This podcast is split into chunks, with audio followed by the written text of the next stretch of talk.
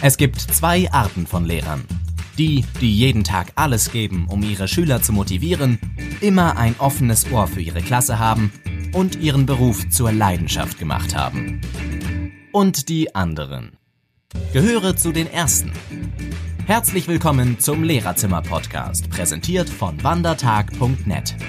Ihre Inspirationsquelle für Schulausflüge, Erlebnispädagogik und Abwechslung im Schulalltag. Erlebe coole Interviewpartner, spannende Monologe und das beste Wissen aus der Bildungslandschaft. Und jetzt kommt dein Moderator Dominik Czembritzki mit einer weiteren spannenden Folge. Viel Spaß beim Zuhören. Hallo und herzlich willkommen zu einer weiteren Folge vom Lehrerzimmer Podcast. Heute wieder mit einer spannenden Interviewfolge. Ich habe mir einen renommierten Interviewpartner eingeladen, nämlich den Kai Elter. Herr Elter ist seit über 35 Jahren in der Sicherheitsbranche tätig. Darüber hinaus ist er führender Experte für Outdoor-Veranstaltungen, wie zum Beispiel Outdoor-Cooking oder ein Outdoor-Event zum Teambuildingszwecken. Aber ich glaube, das kann er euch selber viel besser darstellen, was er macht. Hallo Kai, vielen Dank, dass du heute mein Gast bist. Ja, hallo Dominik. Ja, erzähl doch noch mal ein bisschen unseren Zuhörern, was du so alles machst, äh, beruflich in der Sicherheitsbranche oder gerade was du äh, im Outdoor-Bereich machst für Gruppen, für Veranstaltungen und vielleicht auch, äh, was man mit dem Kollegium bei dir machen kann.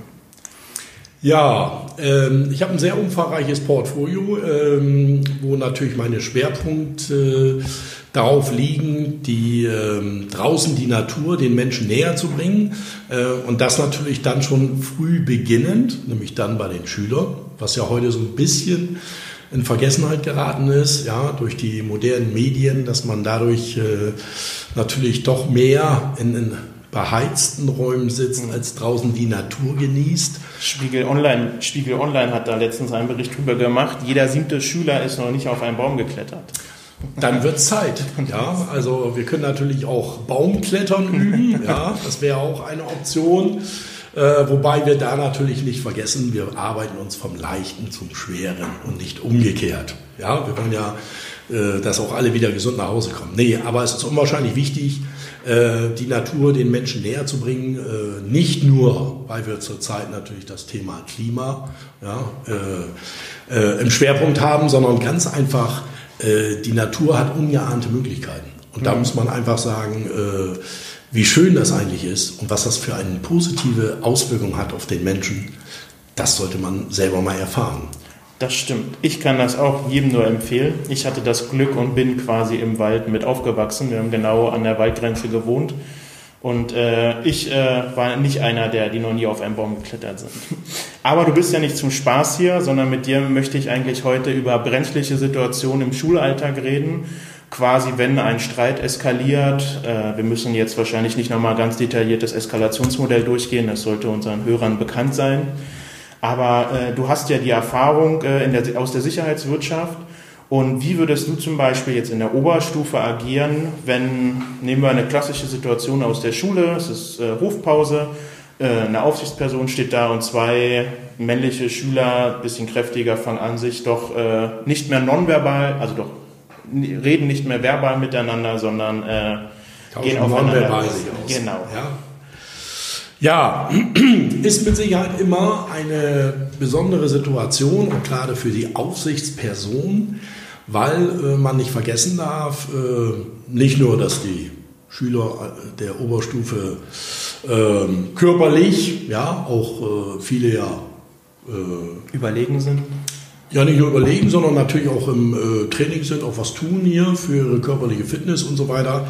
Und man einfach nicht vergessen darf, äh, wenn man in die Situation kommt, sollte man erstmal versuchen, als Aufsichtsperson die beiden voneinander zu trennen. Der erste Punkt ist hier, dass man äh, versucht, wenn man alleine ist, ist natürlich auch nicht so einfach, weil die Frage ist ja, wie viel Aggression steckt in dieser Auseinandersetzung. Mhm. Ist es noch am Anfang? Kann man das am Anfang, wo es gerade, sagen wir mal, ein bisschen am Rodeln ist, schon im Keim ersticken? Oder ist es schon voll im Gange? Das ist ja ein Unterschied, weil in der Anfangsphase hat man es mit Sicherheit noch einfacher, weil das Adrenalin steigt ja erst mit der Zeit. Ja, so. in den Schülern. Genau, an den Schülern. Beim, äh, bei der Aufsichtsperson wird es dann auch steigen, weil er muss sich ja mit der Situation auseinandersetzen. Mhm. Ja, das kommt automatisch. Ja, das ist die Frage, wie gehe ich denn vor? Und hier wäre dann meine Empfehlung, da zu sagen, versuchen die beiden auseinander zu trennen. Vielleicht, wenn es geht, den Blickkontakt auch bei diesen beiden Kontrahenten nicht aufeinander zu richten, sondern voneinander weg, sodass erstmal beide die Möglichkeit haben, runterzufahren. Ob das alleine als Aufsichtsperson so gelingt, das ist die Frage. Ja, das mag ich jetzt, äh, kann ich jetzt ja nicht so behaupten. Das ist immer die Situation, weil jede Situation ist individuell eigen. Ja. Deswegen ja. Das heißt, du würdest schon, wenn du siehst, dass da eine Sache hochmodelt, dazwischen gehen oder erstmal sagen aus dem pädagogischen Aspekt, lass die das mal unter sich klären, wir gehen ja nicht sofort dazwischen. Also äh, natürlich jetzt die Situation ist dynamisch, nichts ist so dynamisch wie die Lage, habe ich mal gehört. Äh, grundsätzlich äh, nehmen wir mal an, man sieht schon, dass es jetzt eine gewaltbereite Auseinandersetzung ist. Jetzt nicht die klassische, öh, der hat von mir abgeschrieben, sondern es mhm. geht wirklich um was anderes. Mhm. Und man sieht jetzt, okay, die, die schaukeln sich beide gerade hoch. Würdest du da dazwischen gehen oder würdest du eher also versuchen äh, einzuschreiten, egal ob körperlich oder mit äh, Worten, oder würdest du sagen, nee, die sollen das unter sich ausmachen? Also die Situation ist ja so, das findet ja dann auf dem Schulgelände statt. Ja, mhm. Man hat ja auch eine Fürsorgepflicht und eine Verantwortung. Und wenn man merkt, dass da was hochköchelt, jetzt geht es nicht darum, dass der ein oder andere da sich mit zwei, drei Worten bewirft und sagt, hier, äh, ja. du hast bei mir abgeschrieben, sondern wo man merkt, dass das schon eskalieren kann in die falsche Richtung, dann sollte man natürlich so früh wie möglich intervenieren. Ja. Weil das ist ja ganz wichtig. Weil ich warte doch nicht ab, bis die sich auf Deutsch gesagt richtig prügeln, sondern wenn ich merke, dass es da hochköchelt, dann versuche ich das doch vorne schon im Keim zu ersticken, zu sagen, okay, wir regeln das wie angehende Erwachsene mit meiner Unterstützung als Mediator. Also eher dann als Mediator dazwischen gehen? Erstmal, ja, geht ja. Man muss ja immer gucken, wie die Situation sich darstellt. Ja. ja wenn die sich richtig verbal, äh, nonverbal auseinandersetzen, also richtig prügeln, ja. da bleibt ja nicht mehr viel anderes Da muss er ja dann einschreiten. Genau. Bleiben wir mal gleich bei der Situation, denn ich denke, das ist auch interessant, äh, wenn man jetzt als Aufsichtsperson, wo ich die Fürsorgepflicht und die Aufsichtspflicht habe, mhm äh, komme in so eine Situation, wo sich zwei Leute jetzt schon prügeln, was ja in Berlin äh, zur Tagesordnung fast gehört auf den Schulhöfen. Äh, würdest du, und ich sehe, die beiden sind mir körperlich überlegen, mhm. dann bringe ich ja quasi unter dem Aspekt des Eigenschutzes mich auch in Gefahr, wenn ich jetzt alleine dazwischen gehe. Wie würdest du in so einer Situation vorgehen? Okay, die Frage ist ja immer, wie bewerte ich die Situation als Aufsichtsperson? Entscheidend ist es klar, es ist eine mulmige Situation. Es sind zwei, die sich auseinandersetzen, die mir vielleicht noch körperlich überlegen sind. Aber ich muss ja als Aufsichtsperson meiner Verantwortung nachkommen und versuchen vielleicht die zu streiten. Entweder nehme ich mir da Unterstützung, wenn die irgendwie griffbereit ist. Ja, mhm. das heißt also, wenn ich irgendwie einen Kollegen habe oder so weiter, dass man da zu zweit reingeht, um die dann dementsprechend zu, äh, zu schlichten, äh, auch zu trennen, die beiden. Ja, ähm, weil andere Möglichkeiten wären da jetzt ja im Augenblick gar nicht gegeben, weil, sagen wir mal so, ich würde jetzt die Polizei rufen und sagen, hier sind zwei Schüler, die sich körperlich auseinandersetzen. Mhm. Wie lange dauert das, bis die Polizei da ist? Lange. Ja, nicht, das fünf, ist jetzt nicht also negativ auf die Minim, Polizei bezogen, aber. Fünf äh, Minuten Minimum. Naja, lassen wir mal fünf, zehn Minuten ins Land gehen. Äh, da ist aber die Schlägerei dann schon so weit, dass doch vielleicht der eine oder andere doch schon gewisse Verletzungen davon trägt. Ja. Und das wollen wir ja tunlichst vermeiden. Es geht ja nicht um eine Rangelei, ja, so wie man früher so, so ne, wo man sagt, okay, wir gehen jetzt mal hier in den Ring und wir machen mal Ringen oder Judo oder was es da alles so für spaßige Sachen gibt, sondern es geht ja einfach darum, dass es hier eine Auseinandersetzung ist zwischen zwei Schülern, die man sollte versuchen, so schnell wie möglich zu trennen, dass mhm. eben keiner eine Verletzung davon trägt. Ja. Das ist eben wichtig. Deshalb ja? meinst du, es ist sinnvoll, wenn ich dann da die Schüler von außen anbrülle, also dass ich äh, nonverbal agiere? Gerade ich muss ja erstmal sehen, dass ich meine Aufmerksamkeit, äh, äh sagen wir mal, gewinne ja. ja. von den beiden Schülern. So. Jetzt gibt es ja mehrere Hilfsmittel. Ich kann natürlich schreien, ja, aber Schreien ist ja auch immer so eine Sache. Mhm. Also äh, wenn man eine Trillerpfeife hält, könnte man ja mal in die Trillerpfeife reinpfeifen. Das ist, also die richtige Trillerpfeife sorgt dafür, dass doch die Aufmerksamkeit, ups, was ist denn da los? Ja, also ne, das kann man auch mal testen. Ja, und das ist ja genauso wie bei einer Alarmierung. Ja, wenn ich als Frau irgendwo langlaufe und dann komme ich in eine bedrohliche Lage, so wie in England die Bobbys, ja, mit ihrer Trillerpfeife ist ja auch nicht anders. Ja, ja. Die hauen da immer ordentlich rein und dann. Äh, dann hören die Leute zu und gucken. Ja, und dann wird auch erstmal äh, da so ein bisschen von abgelenkt und vielleicht auch das Ganze ein bisschen entzehrt. Verstehe, ja. ja. ich sage, es gibt natürlich viele, viele Verhaltenstipps, äh, wo man äh, sagt, okay, man steht jetzt an den beiden Kontrahenten dran und hat sie vielleicht schon so weit, dass sie sich erstmal beruhigen. Naja, erstmal, dass sie in der Phase sind und sie jetzt nicht gegeneinander, äh, sagen wir mal, auf sie einwirken, sondern ganz einfach sagen, so und so, vielleicht erkannt haben, dass es vielleicht nicht ganz richtig ist.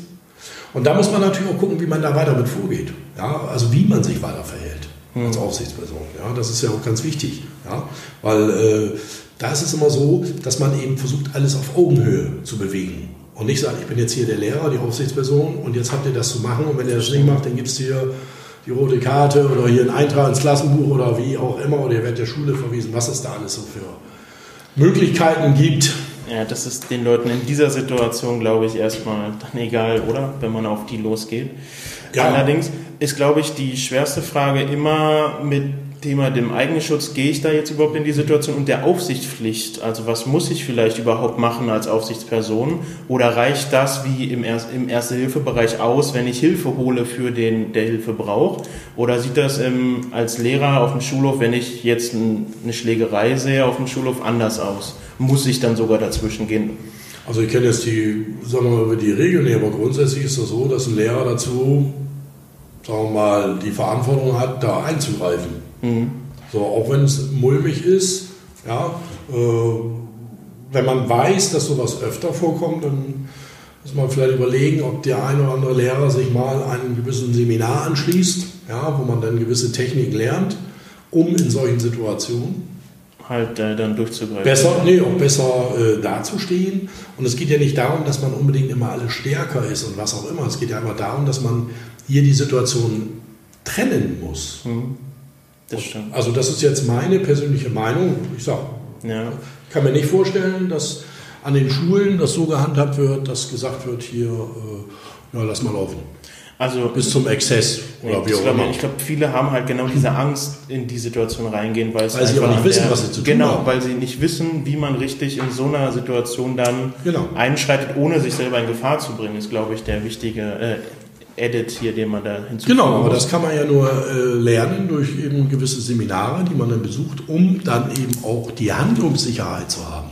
Ja, äh, das ist ja ganz wichtig. Das ist ja wichtig zu wissen, dass ich sage, okay, äh, das ist ja draußen, äh, sagen wir mal, da, wo eine Polizei, also wo die Polizeistreife oder auch im privaten Sicherheitsgewerbe nicht anders, wenn man in eine gewisse Situation kommt, gibt es immer mulmige Situationen, wo man sagt, ja, und ist klar, man wird nicht immer Herr der Lage sein. Wenn das jetzt vier Mann sind, hat er als einzelne Aufsichtsperson auch ein gravierendes Problem. Das stimmt. Ja, und wenn er sich fehl verhält, kann es ja sein, dass die vier gegen ihn ja. übertrieben. Wir wollen jetzt ja hier auch nicht die Angst schüren, aber das kann ja auch passieren. Also muss ja. man ja immer gucken, äh, wie man da rankommt. Ich kenne auch die Struktur nicht. Auf dem Schulhof hier äh, eine Aufsichtsperson oder gibt es zwei. Das, ich schätze mal, das wird ja immer nach Anzahl, genau. nach Anzahl der Schüler sein, ja, auf der jeweiligen Schule.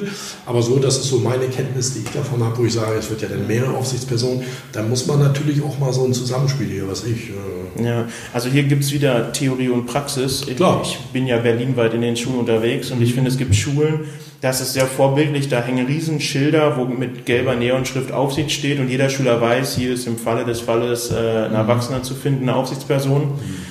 Und äh, in der Schulverordnung steht halt auch, dass das äh, anhand der Schüler und der Größe äh, zu messen mhm. ist. Es muss halt jeder Winkel beobachtet werden können auf dem Schulhof. Beziehungsweise steht genau drin, die Schüler müssen sich beobachtet fühlen, so dass die halt die ganze Zeit ähm, ja denken, ist es jemand da, der aufpasst. Ja. Ich kann nur sagen, als Ausbilder im Erste-Hilfe-Bereich für Lehrer, da mhm. bringe ich ja quasi Lehrern bei, wie gehen sie jetzt in, mit Situationen, die eigentlich nur in der Schule passieren, wie Kippeln, Kopfplatzwunde. Da weiß ich, dass die Lehrer, wenn, um auf die Aufsichtspflicht zurückzukommen, die haben schon äh, die Pflicht, andere Schüler vor Schaden zu bewahren, ohne sich selber äh, mit rein äh, halt unter den Aspekten des Eigenschutzes. Mhm. Deswegen finde ich das auch sehr wichtig, dass vielen Lehrern eigentlich mal gezeigt werden muss, wie gehe ich jetzt um, gerade jetzt in schwierigen Brennpunktschulen, wo die Lehrer gar nicht wissen, wie eskaliere ich jetzt richtig oder deeskaliere ich jetzt eine Situation. Ja, das ist, ist wie in allen Bereichen so. Ja? Wenn ich äh, ähm, nur durch also gewisses Wissen, was ich mir aneigne, dass ich meine Handlungssicherheit und meine Handlungskompetenz natürlich dadurch verbessere. Ja, das ist mhm. natürlich wichtig. Und das ist auch, äh, ist auch so. Man lernt, man muss irgendwo alles lernen. Das ist ja klar, wird der Lehrer ja am besten wissen. Ja. Aber es ist eben so, dass sie äh, äh, gerade für solche Sachen, es ist ja auch äh, im Rettungsdienst draußen auch nichts anderes. Man wird ja auch, obwohl man anderen Menschen hilft, attackiert. attackiert, genau nicht nur verbal, sondern auch nonverbal, was ich ja nun sehr traurig finde. Aber trotzdem ist es einfach so, dass äh, äh, auch diese Leute einfach äh, äh, sich weiterentwickeln müssen und hier erkennen müssen, okay, äh, das ist nun mal so, mhm. diese Entwicklung. Und äh, da muss ich mich auch selber schützen und das kann ich nur, indem ich mir gewisses Wissen aneigne, um in den Situationen Herr der Lage zu sein. Ja. Das kann ich auch aus dem Katastrophenschutz nur widerspiegeln, dass gerade die Helfer da auch jetzt geschult werden, wie du gesagt hast. Äh, mhm. Die bekommen jetzt alle diese Fortbildung, wie deeskaliert man so eine Situation, wie verhält man sich richtig. Mhm. Ich will nochmal aufgreifen, du hast ja zwei sehr coole Tipps unseren Zuhörern mitgebracht. Äh, selbst wenn ich jetzt noch nicht auf so einer Fortbildung war, ein schnelles Mittel, was wir eigentlich sofort ab morgen auf dem Schulhof umsetzen können, ist äh, eine laute Trillerpfeife, die mhm. man bei Decathlon für einen Euro schon bekommt, sage ich mal. Mhm. Äh, und ich finde, das ist ein gutes Mittel. Ich habe es auch schon in einigen Schulen am Brennpunkt schon gesehen, wo das als Mittel eingesetzt wird. Äh, bei unserer AG, wo wir nicht Schulsanitäter, sondern die Streitkrichter ausbilden, die arbeiten auch mit so einem Pfeifenkonzept. Mhm. Und ich finde, das könnte man echt äh, viel mehr mit einbringen, um da schnell einfach dieses Pattern Interrupt in die Situation zu bringen, dass die Leute erstmal gucken, was ist jetzt hier passiert.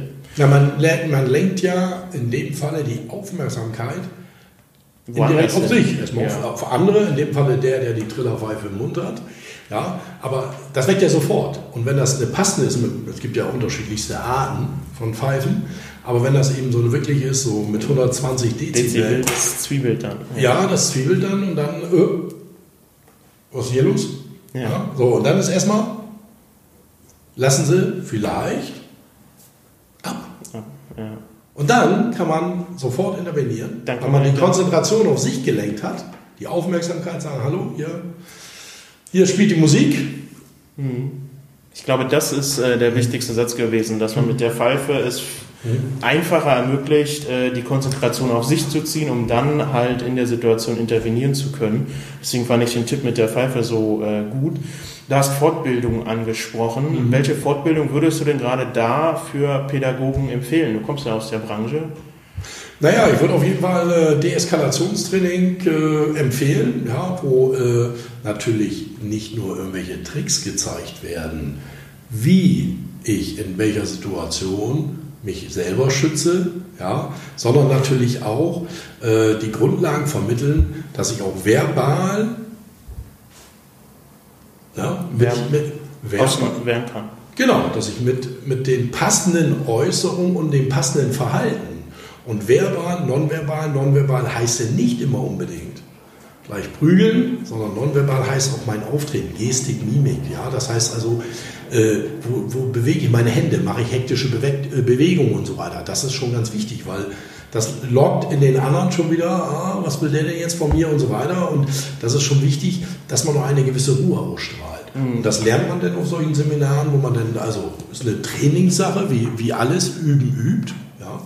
Und ähm, das ist schon ganz entscheidend. Das ja. kann ich nur unterschreiben. Ich äh, durfte selber auch mal so ein Deeskalationstraining mitmachen. Mhm. Und das ist, wie du sagst, man muss im Kopf schon einmal da gewesen sein, um dann in der Situation richtig zu handeln. Mhm. Und das ist halt der Sinn und Zweck von so einem Training. Ja. Vielleicht was für den nächsten Lehrertag, falls es mal frei gibt an der Schule oder äh, mhm. Studientag ist. Mhm können die Kollegen das machen. Ich meine, du kennst ja bestimmt ein gutes, wir können das ja unter dem Podcast verlinken.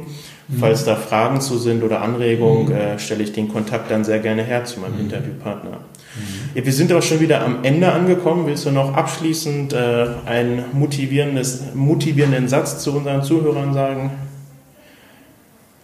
Was ist dein Motto, mit dem du heute in die Woche startest? Mein Motto? Dein Motto. Ja, was hatte ich denn für ein Motto, Mensch? Sonst äh, unterstütze ich da kurz. Äh, mhm. Ich finde, gerade bei dem Thema ist es eigentlich sehr wichtig, dass man keine Angst haben sollte zu intervenieren Sondern wenn man so eine Situation sieht, ist es, glaube ich, das Schlimmste, sage ich auch immer bei der Erste Hilfe, das Schlimmste, was man falsch machen kann, ist gar nichts zu tun, sondern einfach weiterzugehen.